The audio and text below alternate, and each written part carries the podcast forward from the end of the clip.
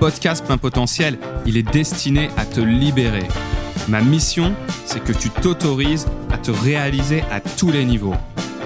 Je suis Arnaud Amoyal Renard, voici mes confidences de coach et d'entrepreneur. Bon, je t'ai fait une formulation un petit peu bizarre, mais aujourd'hui, je vais te livrer l'erreur temporelle que tu dois absolument faire pour échouer à coup sûr ça va porter sur la temporalité. Ça veut dire que ce que je te présente, c'est valable quel que soit l'objectif que tu te fixes. Je vais te donner plusieurs exemples et tu verras que c'est assez vrai à chaque fois. Ensuite, c'est quelque chose qu'on a tendance tous à faire au moment où on se formule son objectif, au moment où on se lance, au moment où on cherche à se mettre en énergie, où on se présente les choses à soi-même. Ça peut être quelque chose qui au départ te paraît stimulant, mais en fait, tu vas te rendre compte que ça te fait vraiment perdre en énergie. Alors, l'erreur à faire pour échouer, ou alors je te le dis d'une autre façon, l'erreur que tu dois éviter de faire si tu veux réussir. Choisis le sens que tu veux, de toute façon ça revient au même. L'erreur que j'ai beaucoup beaucoup vue chez mes clients, c'est de faire des relations logiques de cause à effet. Quand j'aurai réussi ça, alors je serai ça. Tu vois pourquoi je parle de temporalité? Parce que tu as ce fameux quand. Et ce fameux quand, il est très dangereux. Je te donne des exemples très simples pour que tu puisses situer les choses. Ça donne le genre de phrase qu'on me dit parfois en séance, quand j'aurai perdu 20 kilos, je m'aimerai. Tu te rends compte qu'avec ce genre de logique, eh bien, ça va te poser quelques problèmes.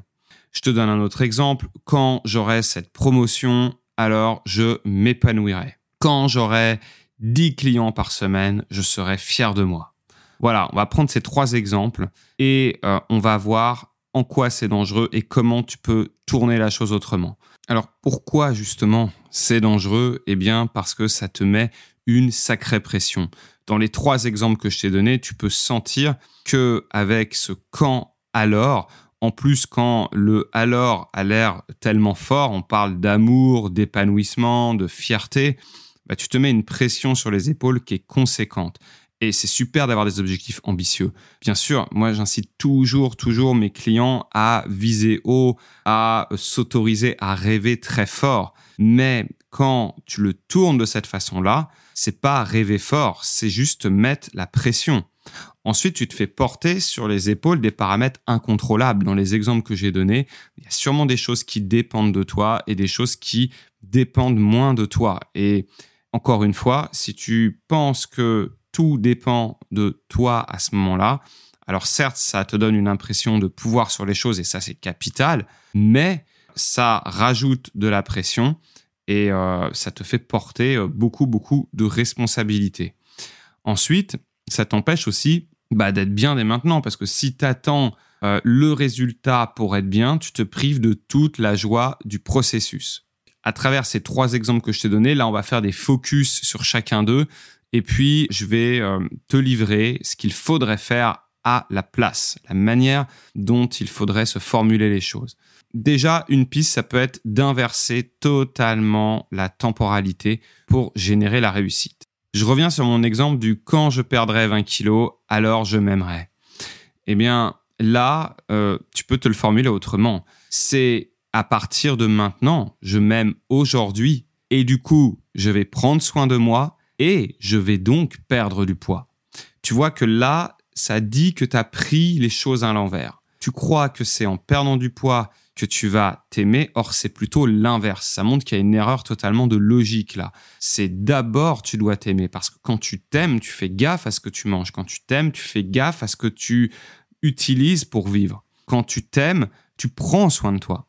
Donc là, c'est totalement une inversion de la temporalité, c'est une inversion de la causalité. Et je te garantis qu'en faisant cette inversion, ça va tout changer. Parce que dans cet exemple, tu vas devenir ton propre allié. Dans le deuxième exemple, là, il s'agit plutôt de ramener les choses à ce qui est en ton pouvoir.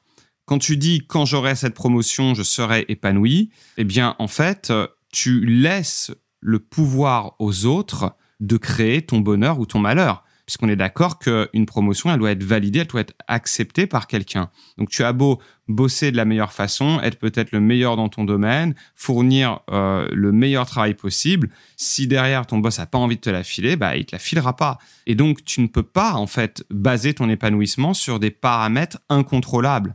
Moi, je t'inviterais plutôt à le formuler autrement. Ça peut donner un truc du genre quand j'aurais demandé à mon boss cette promo, j'aurais argumenté que je me serais battu pour, alors je serais épanoui. Mais tu vois que encore, il y a quelque chose qui est pas très net avec ça. Parce que tu es en train, en fait, de baser ton épanouissement sur quelque chose d'aussi précis que une promotion. Ça veut dire que ton épanouissement, qui est quand même quelque chose de large, de global, tu es en train de le remettre en cause juste pour un élément. Donc, je te propose de même recontextualiser. Ça peut donner, quand j'aurais demandé à mon boss cette promotion, eh bien, je serais satisfait. Tu peux même préciser un peu, je serais satisfait de moi, je serais satisfait d'avoir osé demander. Donc tu vois que dans cet exemple, il y a plusieurs pistes possibles. Il y a le fait de ramener les choses sur lesquelles tu as un pouvoir et puis de recontextualiser. Pour l'autre exemple du quand j'aurai 10 clients par semaine, je serai fier de moi. Bah là, ce que je te propose, c'est de faire de la place aux résultats imaginés dès maintenant.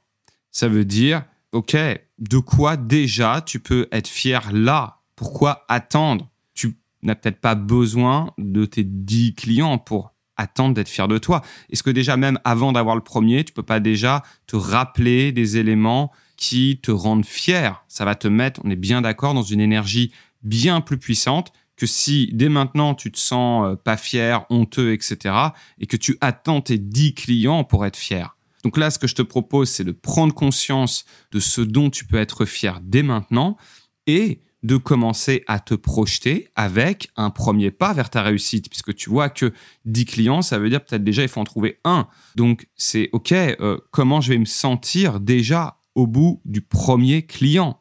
Il s'agit plus simplement de ramener au présent ou dans un futur plus proche eh bien, ton résultat ou une partie du processus pour être dans une bonne énergie qui te porte plutôt qu'une énergie qui te démotive. Bon, il y a un point quand même, au-delà de la temporalité dans tout ça, hein, ça parle du rapport à soi. Le lien de causalité qu'on a vu qui peut être source de pression, en fait, c'est un révélateur de ton rapport à toi-même qui n'est pas optimum. Parce qu'on est bien d'accord qu'avec ce type de rapport à soi, bah, ça peut pas te mettre dans une énergie de gagne. L'idée, je dis souvent à mes clients, c'est deviens ton propre coach, deviens ton propre ami, deviens ton propre allié. Tu ne vas jamais conseiller à quelqu'un de se mettre des coups de bâton. Tu vas jamais conseiller à quelqu'un, je pense que tu n'as jamais dit ça à tes amis, vas-y, mets-toi plus la pression.